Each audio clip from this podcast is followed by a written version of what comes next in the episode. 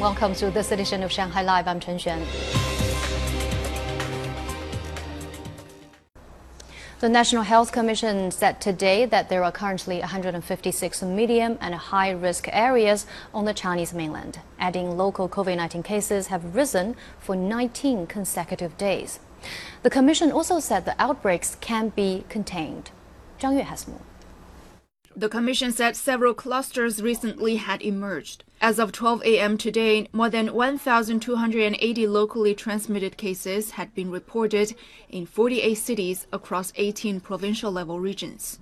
Among those cities, 36 have reported no new cases for more than five consecutive days. Outside of Yangzhou, Wuhan, and Zhangjiajie, the other cities only have sporadic new cases now. Based on this situation, the recent outbreaks are controllable and the possibility of a large scale national outbreak is quite small. The Commission also noted that more than 60 million doses or coronavirus vaccines had been administered to minors aged between 12 and 17. Although Shanghai will begin vaccinating 15 to 17 year olds tomorrow, some places like Beijing, Hubei, and Sichuan have already begun inoculating youngsters. The Commission said parents shouldn't overworry about side effects, since fewer teenagers experience them compared to adults. Parents need to relax when taking their children to get inoculated, and they need to tell their children not to be nervous. This will reduce psychogenic reactions. The Commission also said more than 777 million people on the mainland had been fully vaccinated as of yesterday, accounting for more than half of the population. It added that over 1.83 billion doses of coronavirus vaccines had been administered. 张悦，上海 Live。The Ministry of Education recently introduced a set of guidelines to clamp down on excessive homework being assigned and off campus tutoring for students in grades 1 through 9. The guidelines also cover improving the quality of education and after class services in schools.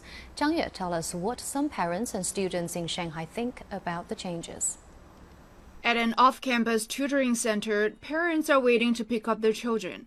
Some parents said they have already signed their child up for extra classes next month. My teacher at the center said class will be as usual from Monday to Friday next month after the new semester starts. There will be no class on weekends. Since the guidelines were released, off campus training centers, including Xueersi and New Oriental, said they have already canceled classes featuring curriculum subjects that were scheduled on weekends.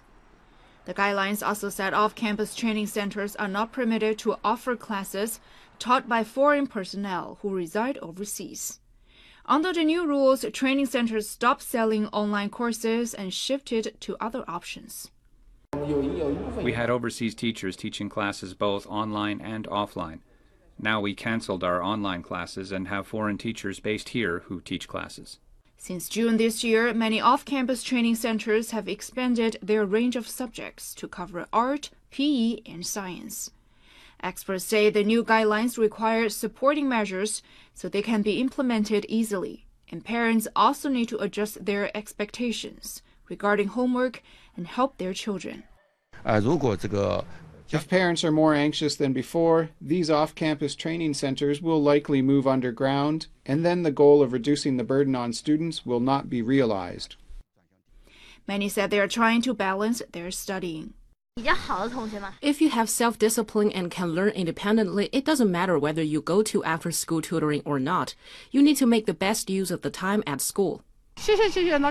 I think children should be given more opportunities to learn other things, including activities like chess and swimming.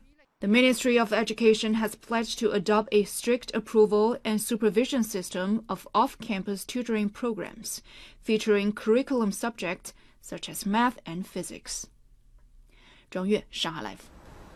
Pakistani Foreign Minister Shah Mahmood Qureshi addressed a news conference in Islamabad alongside a top investigator yesterday, saying that last month's bus attack that killed nine Chinese nationals was a suicide bombing. It was carried out by Islamist militants backed by Indian and Afghan intelligence agencies. Lei Shuran has more. Around 100 to 120 kilograms of high explosives were used in the bombing, leading to the deaths of 13 people, including nine Chinese nationals. Forensic examination of the suicide bomber's remains showed the attacker was not a Pakistani national. Video footage, cell phone data analysis, the discovery of local handlers and facilitators, and the examination of the car used in the bombing all revealed that the TTP, an umbrella movement of militant groups linked to Al Qaeda and Islamic State based in Afghanistan, had planned this attack. From the interrogation of the two handlers, Ayaz and Hussein, it has become clear that the three main characters who are present in Afghanistan had planned this entire thing and they all got their guidance, all their directions, all their facilitation from senior officials of RAW and NDS in Afghanistan. China's Foreign Ministry spokesperson Hua Chunying said China appreciates the efforts made by Pakistan in investigating the terrorist attack. Hua said further investigation by Pakistan is still ongoing. China and Pakistan will follow the important consensus reached by the leaders of the two countries, ascertain all the facts, and bring those responsible to justice. In the meantime, she said both countries will keep strengthening security cooperation mechanisms to ensure the safety of Chinese people, projects, and institutions in Pakistan. 雷舒然，上海 Live。